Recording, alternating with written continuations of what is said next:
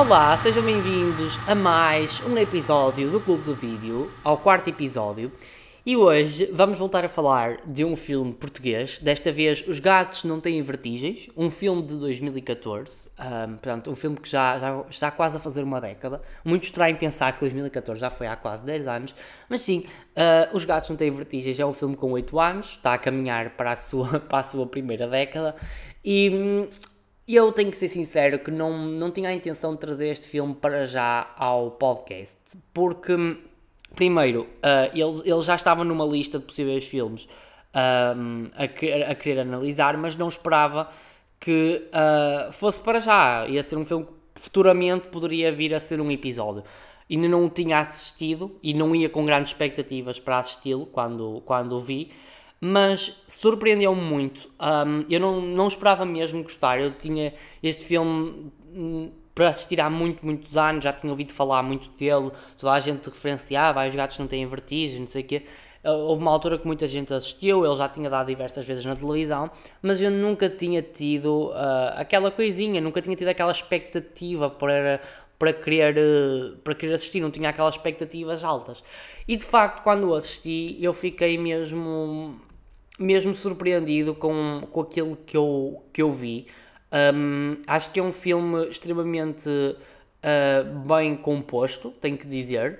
Uh, acho que traça um, um retrato social de Portugal bastante curioso e bastante importante e muitas vezes negligenciado pela ficção em Portugal, uh, ficção, digamos, televisiva, ficção, um, ficção também cinematográfica, ou seja, o tratar do mundo da delinquência juvenil, tratar de uma uh, da pobreza, de, da miséria que muitas vezes muita gente está condenada, da prostituição, dos bairros, digamos, mais problemáticos de Lisboa. Portanto, trazer esses temas uh, muitas vezes para, para a ficção, acho que ainda existe um certo pudor neste país. Ou quando fazem, acho que não o fazem de uma maneira. Hum, digamos, correta, acho que fazem de uma maneira muito sensacionalista. E aqui, apesar de não serem temas que eu acho que sejam aprofundados da maneira como deveriam ser aprofundados, louva-se o facto, e eu louvo neste caso, louvo o facto de terem, terem-nos trazido e terem-nos explorado de uma maneira interessante, de uma maneira hum, bastante equilibrada, de uma forma uh, interessante, e acho que isso é, é bastante louvável nos gatos não têm vertigem, e é isso que chamou muito a atenção. E depois também temos o lado da história.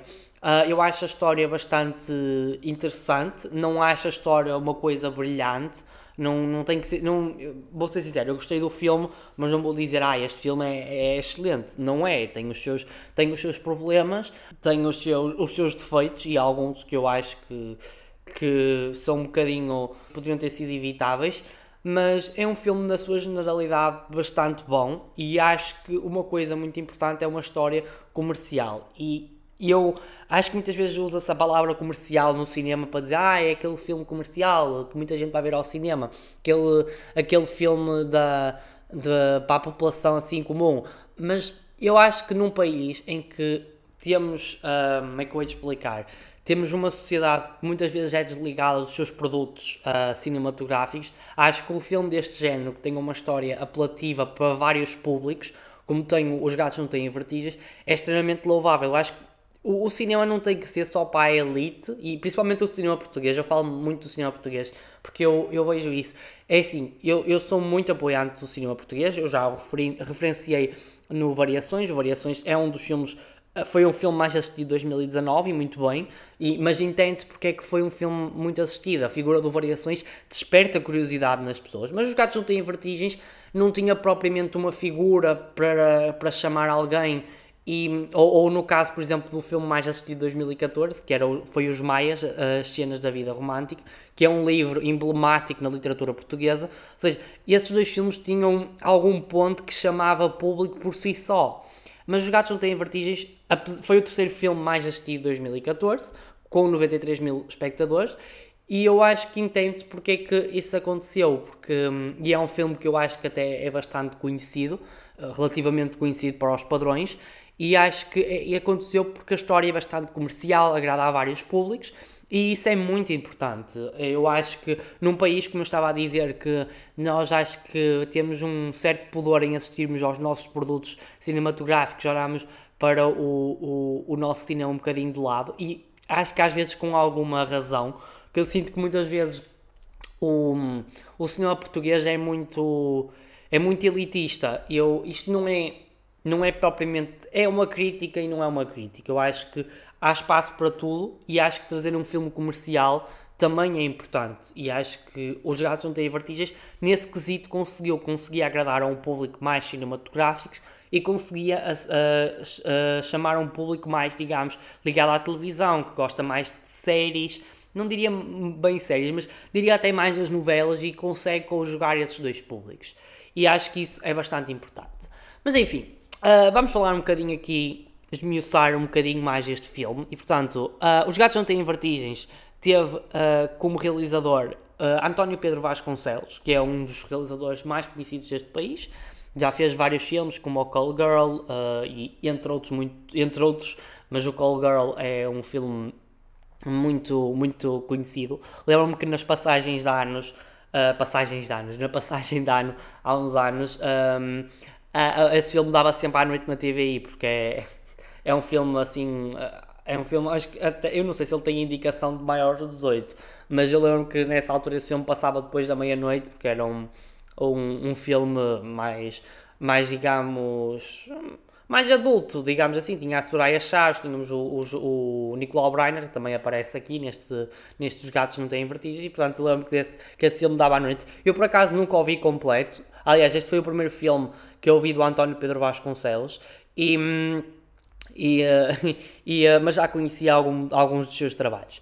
O argumento ficou a cargo de Tiago Santos uh, e os protagonistas são, obviamente, a Maria do Céu Guerra, Uh, e o João Jesus. A Maria de Céu Guerra, para mim, é uma das melhores atrizes deste país, uh, tenho que ser sincero, gosto muito dela e também gosto muito da filha dela, a Rita Lelo. Muita gente não sabe que elas são mãe e filha, mas a Rita Lelo também é uma atriz fantástica e, hum, e a Maria de Céu Guerra teve muito bem aqui. Ela interpreta a Rosa, uma, uma, uma mulher de terceira idade que fica recentemente. Um, enviuvada do seu marido, que era interpretado pelo, pelo falecido e saudoso Nicolau Breiner, para mim também é um dos grandes. Eu por acaso tenho que referenciar que eu, eu, eu não sei se, eu acho que nunca disse isto, já disse isto em, provavelmente em conversas com, com amigos, mas eu, um, eu tenho uma certa dificuldade em aceitar que o Nicolau Breiner um, faleceu. Eu para mim é daquelas figuras que eu às vezes tenho que me recordar que ele faleceu porque eu, é uma figura que eu sinto que é muito presente ainda nas nossas artes.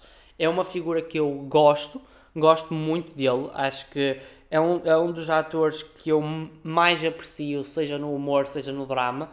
E, e eu tenho muita. E também, e, não esquecer, o Nicolau Breiner também era cantor e era apresentador. Ele apresentou uma das, uma das temporadas muito antigas do Preço Certo, foi ao Festival da Canção. Ele é um homem espetacular. E eu, para mim, é daquelas figuras que eu tenho uma certa, uma certa dificuldade em aceitar que faleceu, porque ele é, digamos, um nome de peso. Mas pronto, este pequeno à parte foi para referenciar que eu adoro muito o Nicolau Breiner. É uma figura que para mim, uh, apesar de já terem passado mais de 5 anos da sua morte, é um, é um homem que eu admiro muito e acho que, que acho que todos devemos admirar porque é um, um grande ator, é um grande artista acima de tudo.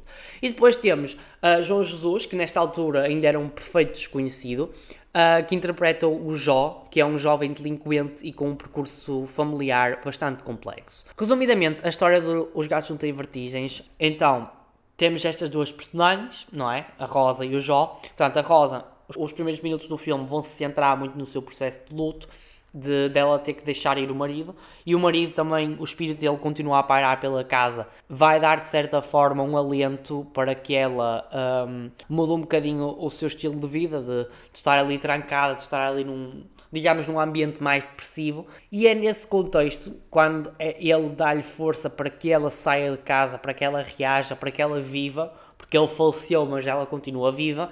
É nesse processo que, quando, quando ele. Um, ela, ela está a sair, que ela, o caminho dela indiretamente cruza-se com o Jó. Portanto, o Jó tem um grupo de amigos assim pouco recomendáveis que fazem pequenos furtos, vão roubar, acabar por roubar a mala da Rosa e o Jó, num rasgo talvez de consciência, vai ficar com as chaves, com a carta da Segurança Social, onde tinha, onde tinha o dinheiro para levantar a pensão, ou não é o dinheiro para levantar a pensão, era a notificação para levantar a pensão deve ser assim. Uh, e depois também tinha a carteira. Ele então vai, vai acabar por entregar a, a, a carteira num, num posto de. Ai, num posto de correio, num, num daqueles um daqueles cilindros que há, há, pela, pelas ruas, ele vai entregar lá a carteira, mas vai ficar com a chave e com essa carta da, da Segurança Social. E ele, por coincidência, vai acabar então também por ser eh, expulso de casa no dia em que faz 18 anos. Portanto, nós podemos ver aqui que nesta história, cada um deles tem um momento crucial na sua vida e que vai mudar, hum, digamos, a forma como têm que viver. Ou seja, um lado temos a Rosa que é uma pessoa que acabou por ficar viúva, a sua vida completamente mudou, tinha sido anos dedicada ao marido, uh, anos, um, anos casada, e que de repente isso tudo se esvaneceu. E do outro lado temos um, um jovem rapaz que fez 18 anos, que tem um percurso familiar muito problemático, a mãe abandonou, Uh, não se sabe muito bem a explicação e isso também é um furo no roteiro que eu acho que não é, não é bem um furo no roteiro, é mais um, uma coisa que eu. uma informação que não. que poderia acrescentar algo, mas não acrescenta e, que foi super mal explorada. Mas avancemos, portanto. Ele foi, tem um percurso familiar problemático, a mãe abandonou, o pai é alcoólico e está a fazer 18 anos e é descartado pelo pai. Ou seja, estas vidas mudaram, têm um ponto, um ponto de viragem.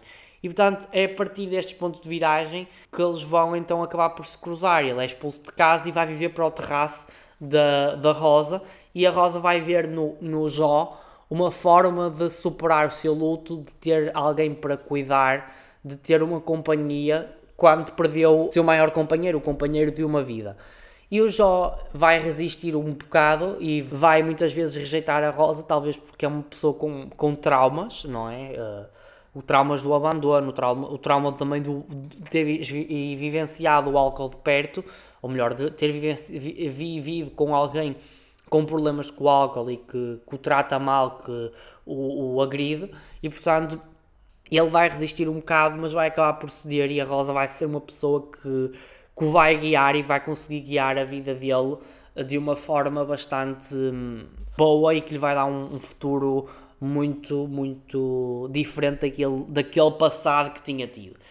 E de facto, eu acho que é, é uma história que hum, bastante bem construída, acho que é uma história bonita, não objetiva, objetivamente é bonita, acho que é, uma, é uma espécie de, de conto de fadas, de uma. Uh, não é bem. Não, não diria conto de fadas, mas é uma, uma história que nos dá alento, que nos dá. Uh, que nos deixa assim com um sorrisinho na, no canto da boca, ou seja, ver, vermos a, uma pessoa a superar o luto uh, e arranjar um companheiro de uma idade completamente diferente e alguém que tinha tido problemas até então arranjar alguém com, com forte que, que lhe dê, que o guie quando, quando toda a gente já, tinha, já o tinha abandonado. E hum, acho a história mesmo muito, muito, muito bonita. Mas, no entanto, uh, tudo à volta da história também é, é, bastante interessante. Eu acho que a história, eu gosto da história, mas acho que também gosto de, do retrato à volta que deram, porque são retratados vários temas dentro desta história. Temos o caso do, do abandono de idosos, uh, isto é encabeçado, obviamente, pela Rosa, que é a figura idosa do país, uh, do país, do, do filme, e então ela vai ter um genro que vai, que vai tentar que ela saia da sua casa, que é metê-la no lar para conseguir vender o apartamento. E hum, Gostei muito dessa maneira como exploraram, digamos, os abutres que vão atrás de, das pessoas que estão sozinhas e que, que veem nelas um alvo fácil para atingir os seus objetivos. E a personagem do, do, do Ricardo Carriço, que, é que interpreta o Daniel, um, o genro da, da Rosa, vai, vai então encabeçar isso, mas ao mesmo tempo eu acho que esta personagem uh, podiam ter ido um bocadinho mais longe nesta questão, porque eu sinto que, por exemplo, ele aparece em tipo 5 ou 6 cenas. Eu sei que o foco da história é, é a história do, da Rosa e do Jó.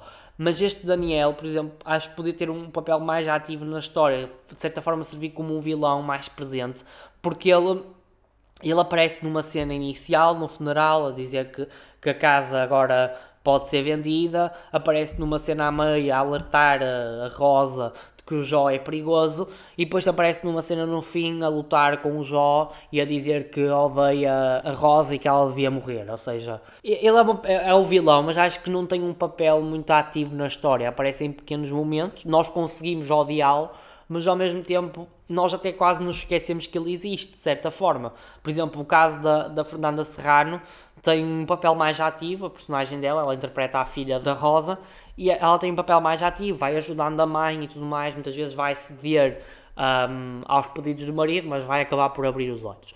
Mas pronto, outros temas também retratados são também a crise, nesta altura o filme é de 2014, estávamos a, a, em plena crise mundial, que infelizmente agora acho que vem aí outra, eu até parece aquele, aqueles aqueles homens dos cafés a falar, mas é inegável que venha outra crise, não é? Depois destes problemas todos, lá a gente sabe o que é que se está a passar. Mas pronto, neste, nesta, no contexto onde este filme é, é feito, este filme ambienta-se em 2013, um, era um, foi um período muito difícil para Portugal e é, é referido assim com um bocadinho pano de fundo essa, essa questão dos problemas. Temos o, o, o aparecer as manifestações, temos uh, uma mulher a dizer que uh, não vai aguentar muito mais tempo com a mercearia aberta, que o talho daquele bairro já tinha fechado porque não tinha condições financeiras. Portanto, é, é também assim como pano de fundo que percebemos que hum, também um bocadinho o retrato social do país nesta altura, e acho que também era uma coisa. De certa forma, este é um filme realista, não totalmente, porque depois temos assim um bocadinho esse lado mais uh, de fábula, digamos, mais, mais de conto de fadas, que é o, o, o mudar de vida do, do Jó, portanto, uma coisa assim, de calhar mais irrealista. E também, de certa forma, não é um filme tão realista porque não aprofunda estas questões. E estas questões são um bocadinho uh, como pano de fundo, importantes. Eu gostei de terem dado esse contexto, mas não é uma coisa assim muito explorada. E depois também temos o caso, uh, como eu já tinha referenciado, da delinquência juvenil, também temos a pobreza, a prostituição, uh, que estão muito ligadas às figuras à volta do Jó. Temos o, o caso do Fintas, interpretado pelo Tiago Delfino, que é filho de uma prostituta, um, portanto, ele tem que assistir à mãe, uh, tem que assistir a mãe a ter vários homens, pronto, para, para os sustentar. Também é um retrato da pobreza que se vive, vive neste país e uma pobreza muitas vezes escondida. Por acaso há uma frase muito, muito interessante que, que por acaso a, a, a Rosa diz no fim que que dizia que a mãe deste, deste Fintas dizia que uh, há cada vez mais putas e cada vez menos clientes para essas putas, ou seja, ou seja é, é, é o retrato que a, a prostituição é o único meio para que muitas destas pessoas consigam sustentar. É, é, também um bocadinho é um bocadinho doloroso ver estas, esta representação de mostrar que muitas destas pessoas já não têm outro caminho se não vender o corpo uh, de uma forma muitas vezes sujeitas a vários problemas. Depois também temos o caso da Tita, que é uma, uma, uma rapariga delinquente, temos o Alberto, o pai do Jó, interpretado pelo Vitor Gonçalves, e depois temos ainda o James, que é, digamos, um segundo vilão, ou o vilão da vida do, do, uh, do Jó, que hum, também é, digamos, o líder do grupo de delinquentes e que vai, vai colocar alguns entraves ao. Vai colocar alguns entraves ao, ao jogo quando ele tenta recuperar a aliança da Rosa. É, o Fintas é talvez a personagem uh, com o melhor fundo, porque ele vai ajudar muito o, o, o Jó a, a, recuperar a amizade da Rosa numa determinada altura do filme, mas o resto destes personagens, a personagem da Tita, da Joana Barradas, o Alberto do Vitor Gonçalves e o James do Miguel Santiago, são personagens, digamos, um, más e que vão, vão estragar muitas das vezes a vida ao, ao Jó, o, Alberto vai expulsá-lo de casa, o James vai, vai dar com uma garrafa na cabeça, a Tita vai levar a que o, o, o pai saiba onde é que o, o Jó está e, e vai provocar um, um assalto. Portanto, estas figuras são muito mais, mas o Fintas é uma personagem com bom fundo.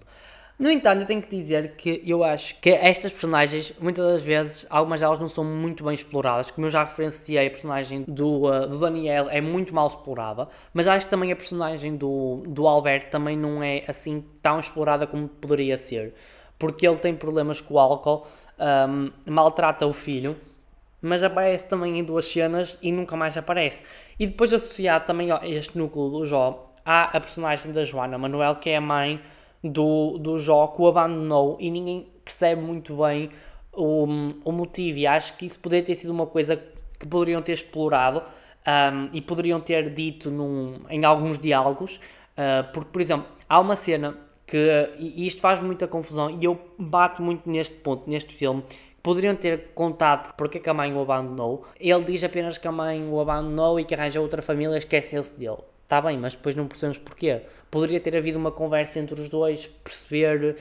Ninguém percebe muito bem, mas sabe-se que ela, digamos, o rejeita, mas apenas isso. Mas o que eu estava a dizer é que há uma cena do filme que eu acho que prova precisamente que, há, que se perde tempo com coisas assim um bocadinho desnecessárias e não se está em foco a coisas que seriam importantes para a história. Há uma cena em que o, o, a Rosa e o Jó estão num restaurante e é nessa, há, há uma cena muito engraçada dentro dessa cena em que o, a, a Rosa finge que está louca e diz que está em 1984 e que, e que pode ainda fumar dentro do restaurante. Essa cena é muito, muito engraçada. Mas depois inicia-se um diálogo enorme, tipo pai de 5 minutos, dela a contar o, digamos, o, o seu, o, seu percurso de vida durante a, a ditadura do Estado Novo, ou seja, ela vai contar que, que, esteve presa, que o marido esteve preso, isso é um diálogo extenso. Eu não digo que esse não seja um diálogo importante e, e acho que é, essas histórias muitas vezes são reais e, portanto, eu sou estudante de história, sei perfeitamente, e, e mesmo quem não é estudante de história sabe perfeitamente que estas histórias são reais, aconteceram, mas eu, havia necessidade de trazer isto para o filme, uh, havia necessidade de fazer uma cena tão longa para falar desse tema. Eu penso que não, acho que foi uma coisa, foi um desperdício de tempo. Talvez até era uma ideia, por exemplo, para um outro filme, para uma outra, outra obra, não para este em concreto. Podemos desculpabilizar isto como uma troca de experiências? Sim. Uh, o Jó uh, vai contar um bocadinho da sua vida, ela contou um bocadinho da sua vida, mas acho que não havia necessidade de ser uma coisa tão longa, digamos assim. E hum, eu sei que este tema é um tema que também não deve ser contado assim, ai, uh, do pé para a mão, porque são, são temas que ainda estão muito presentes na memória de Portugal e, e uh, muita gente experienciou o que a Rosa relata, mas acho que não era uma coisa assim de extrema necessidade para trazer para o enredo, temos que ser sinceros. E, e depois também nessa cena há uma coisa que me incomoda, é que, por exemplo, ela pergunta ai, quem foi Salazar e o Jó diz que não, não sabe. Opa, tudo bem, ele foi uma, uma pessoa que muito provavelmente teve um percurso escolar eh, atribulado, derivado da delinquência, do, dos problemas familiares, uh, mas acho que ele era, era, era uma pessoa que escrevia, que sabia usar bem as palavras, não, não me parece que seja uma pessoa assim tão inculta, digamos, e que não soubesse quem é esta figura. Acho que, acho que qualquer pessoa tenha, tenha andado na escola, tenha não andado na escola, sabe quem é a figura de Salazar, nem tem ouvido falar em conversas. Acho que isso é, é uma coisa extremamente irrealista e que acho que estupidifica uma personagem desnecessariamente e uma personagem que, digamos, tem tudo para não ser estúpida e tem tudo o que não é de estúpido. Digamos assim, é, é uma coisa que a mim me fez muita, muita confusão. Ainda neste lado assim mais negativo do filme, tenho que referenciar que este filme, isto é simultaneamente uma coisa positiva e uma coisa negativa. Porque, imagina, eu acho a primeira hora do filme muito, muito longa, um bocadinho penosa, digamos assim, porque é uma, é uma, é uma história excessivamente dramática um, é uma, e anda muito lenta a primeira hora do filme. Não, anda ali, uh, andamos ali a tentar uh, ver os encontros do, do, da, da Rosa e dos homens, parece que há sempre ali alguma coisa que. Ai, que impede que eles, que eles conheçam pessoalmente. E acho que, que isso, um, isso prejudica um bocadinho o filme. Isso, isso parece, parece uma coisa assim muito de novela, digamos assim. Que um, estes encontros e desencontros que servem para prolongar um bocadinho a história. O filme tem, tem duas horas e esta primeira hora é, digamos, muito assim, resume-se a encontros e desencontros. E dá-se a, a reviravolta a partir de, do final da primeira hora, no início da segunda, em que um, o, o, o Jó e a Rosa conhecem-se e a partir daí o filme entra num ritmo mais interessante, mais envolvente, até, até tem assim os pequenos toques de comédia, muitas vezes já tem encabeçados pela figura do, do, do Nicolau Breiner, que apesar de, de, de ser uma personagem que faleceu, é um personagem com muito humor e que muitas vezes brinca com, com a Rosa e, e, uh, e, e, provoca ali algumas gargalhadas. Mas a relação do, do, da Rosa e do Jó é, assim, é um bocadinho. É, tem essas trocas de experiências, tem, tem esse lado um bocadinho mais dramático, porque as suas vidas, não, digamos, não foram fáceis, mas, um, mas digamos que há ali, ali momentos que nos deixam assim com um sorriso no canto da boca, coisa que não acontece muito no, na primeira hora do filme, que é muito melancólica, talvez porque os primeiros minutos se centrem muito no luto da, da personagem, mas uh, a, a segunda hora é incrivelmente superior à primeira, por todos os motivos e mais alguns. A ação desenvolve-se, coisa que não acontece uh, no início. Bem, por fim, uh, neste rol de coisas assim mais uh, negativas, tenho que referenciar ainda a nível técnico, eu acho que é um filme extremamente básico. não, não tem planos surpreendentes, a, a fotografia é extremamente banal e hum, acho que não houve assim um, um, digamos, um, um apreço por este lado. Acho que parece que foi um filme assim feito do pé para a mão, ou seja, não, não há aquele cuidado em fazer ângulos bonitos que muitas vezes o filme, os filmes uh, nos oferecem, coisa que muitas vezes as séries uh, e as novelas não nos oferecem. Eu, eu comparo, e eu li algumas críticas e tenho que concordar muito com isso, que a nível técnico este filme é, digamos, uma telenovela, ou seja, não, não há ângulos assim trabalhados, não há Uh, não há uma caracterização assim bem feita. Não, te, não temos, por exemplo, alguns cenários. O cenário da casa do Jó, eu, eu, li isto numa crítica e concordo muito. que O cenário da casa do Jó é uma casa pobre, vemos isso visivelmente, mas depois olhamos para a maneira como as coisas estão dispostas na, no, no cenário e, e, vemos tudo organizadinho.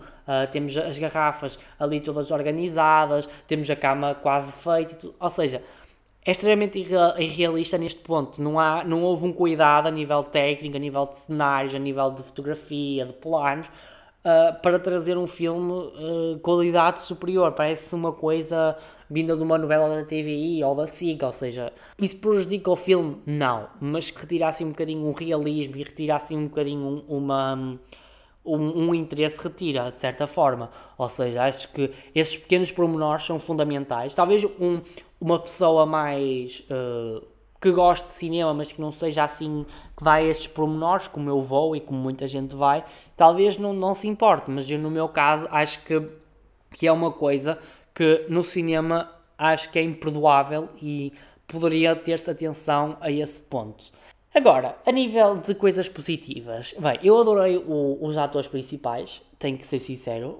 A Maria do Céu Guerra é uma atriz fantástica. O João Jesus, nesta altura, que foi um, um dos seus primeiros trabalhos, também esteve muito bem. Uh, ele é um ator que um, tem crescido muito nos últimos anos. Eu, eu assisti a Três Mulheres e, e ele também faz faz de, de Vasco Abcacis, o marido da Senu Abcacis. Eu, por acaso, eu agora, eu, quando estava a editar o episódio, lembrei-me que eu disse no Abcasis e não é Abcasis, é Abcacis. Eu, eu fui ver como é que se dizia o nome e é no Abcacis, pronto. Mas sim, a, a Vitória Guerra interpreta-se no Abcacis e ele interpreta o Vasco Abcacis, que é o marido, é o primeiro marido da, da Snow. E ele tem crescido muito nos últimos anos, ele tem feito várias séries, tem estado em, alguns, em algumas novelas e é um ator que eu, eu uh, tenho gostado muito de, de, acompanhar o seu trabalho. E, e ele, neste, neste, numa das suas, uh, num dos seus primeiros trabalhos, já estava muito bem. E depois eu ah, também gostei da história, como eu já disse, acho que a segunda a hora do filme é, deixa-nos assim com, com um sorrisinho no canto da boca, dá para rirmos um bocadinho, sem ser uma coisa extremamente cómica, não é? Porque também é uma comédia dramática e portanto também não era uma coisa para morrer a rir, mas é um, é um filme que nos deixa assim um bocadinho com o coração, uh, um coração assim aconchegado, com um prazer em assisti-lo e, e a torcer por aquelas personagens. As personagens são muito, muito bem escritas, principalmente o Jó. É a, melhor, é a personagem melhor escrita deste filme, porque acho que nós conseguimos empatizar facilmente com, com ele, porque uh, nós uh, vemos que ele uh, não tem uma vida fácil, mas não é. E comete alguns erros, como toda a gente comete, ele faz pequenos furtos. É uma pessoa assim com um feitio assim muito arisco, também percebe-se porquê, porque foi uma, uma pessoa que uh, vivenciou coisas que muito difíceis para uma pessoa, mas ele, ao mesmo tempo, nós conseguimos empatizar com ele porque ele não é uma pessoa com mau fundo. Ele, por exemplo, vai, ele vai ajudar a Rosa quando ela cai. Uh, vai tentar recuperar o relógio quando ela pede, vai lutar para conseguir a aliança de casamento da, da Rosa. E, portanto, ele, ele é uma personagem que nós gostamos, nós conseguimos torcer por ele. E é, acima de tudo, para mim, a personagem melhor escrita uh, de todo, todo o filme. E também tenho que referenciar uma cena que para mim é a cena mais bonita e melhor realizada deste, do filme. Uh, eu disse que a nível técnico este filme é muito básico, a nível de ângulos, de fotografia, sim, mas exceto a, a última cena. A última cena do filme, a Rosa acaba por falecer, portanto, spoiler alert. Um, a Rosa acaba por falecer, spoiler alert, depois de dizer, depois de dizer que ela morreu, mas sim. Quem assiste a este podcast já sabe que tem que, tem que assistir o filme porque eu vou dar spoilers porque é inevitável, eu não, eu não consigo, eu não consigo resistir. Mas sim, como eu estava a dizer, a Rosa é uma, uma personagem que, que vai acabar por falecer no fim, vai, mas a, a cena da morte dela é muito, é muito bonita porque ela vai. O marido morreu a dançar e ela vai correr para os braços do marido para dançar. Eu achei muito poético essa, esse final, é uma cena muito bonita, mas e, e, a nível técnico também é muito bem realizada, porque nós vemos a, a câmera afastar-se e vemos assim só um ponto de luz entre os dois e depois vai-se apagando lentamente e eu, eu gostei muito gostei muito dessa opção, para mim foi a cena melhor realizada todo o filme porque uh, o resto é muito muito básico, até a nível de caracterização é muito básico por exemplo quando o Jó leva com a garrafa na cabeça ele fica só com um pequeno hematoma e tipo, aquilo parece, me parece que alguém tipo, caiu no chão e pouco mais, não parece alguém que levou, levou com uma garrafa na cabeça. Foi uma coisa assim um bocado. Um bocado. Mas pronto, uh, também por fim vou referenciar ainda a banda sonora com a voz da Ana Moura. A Ana Moura é uma das melhores fadistas deste país e um, obviamente também é, são canções muito bonitas. Uh, a banda sonora aparece em duas ou três cenas, não aparecem muito, mas não deixa de ser uma banda sonora, uma banda sonora muito bonita, com uma voz fantástica como é a voz da Ana Moura. Mas enfim, estamos mesmo quase a chegar agora ao final deste episódio. Um, bem, é assim, se eu recomendo assistirem Os Gatos Não Têm Vertigens, claro que recomendo. Eu já tinha dito no, no início do, do episódio que foi um filme que eu gostei. Não acho um filme surpreendente, não é um filme que eu diga ah, é o melhor filme do mundo, mas é um filme bonito, é um filme que nos aconchega ao coração. Um, tem bons atores. Um, e, acima de tudo, é cinema português e, como eu já referenciei, é um filme comercial e que, se vocês são pessoas que não gostam, assim, de filmes... Uh, do típico filme português, muitas das vezes que tem um texto muito, muito elitista, que tem assim uma forma de, digamos, de, de, de explorar um, as histórias, as histórias de uma maneira assim muitas vezes muito confusa. Este filme é, é perfeito porque vocês conseguem, uh, conseguem apoiar o cinema português e também vem um, um, filme que eu acho que vocês vão gostar porque é um filme que agrada a vários públicos, mesmo a pessoas que não são particularmente fãs do cinema português. É sem dúvida um filme muito bom e que uh, vale mesmo muito a pena ser assistido. E bem, agora estamos mesmo, mesmo, mesmo, mesmo, mesmo, mesmo, mesmo a chegar ao fim. Uh, eu espero que vocês tenham gostado deste episódio e eu tenho a anunciar que no próximo episódio vamos falar pela primeira vez de uma série neste podcast. Vou falar finalmente de uma série, vou falar de uma das minhas séries favoritas, de que se tornou uma das minhas séries favoritas nos últimos tempos, que é The Office. Eu vou falar do The Office americano, vou também estabelecer um bocadinho uma comparação com o The Office britânico, que é o, é o original. E uh, sem querer assim aprofundar muito, mas vou, acho que vai ser um episódio que eu vou adorar gravar porque The Office tornou uma das minhas séries favoritas. É este, simplesmente icónica e eu amei, amei, amei, amei. Portanto, dentro de duas semanas, eu acho que ainda que estamos em dia, estamos dia 15 de julho, portanto, portanto, dia 29 de julho ainda há episódio. Portanto, há, este, este mês tem três episódios, dia 1, 15 e 29, portanto, um, neste mês ainda nos vemos. Eu desejo-vos uh, umas ótimas duas semanas que restam deste, deste mês. E portanto, vemo-nos no próximo episódio, que será o quinto episódio, onde vamos falar de uma das melhores séries do mundo, The Office. Portanto, até lá!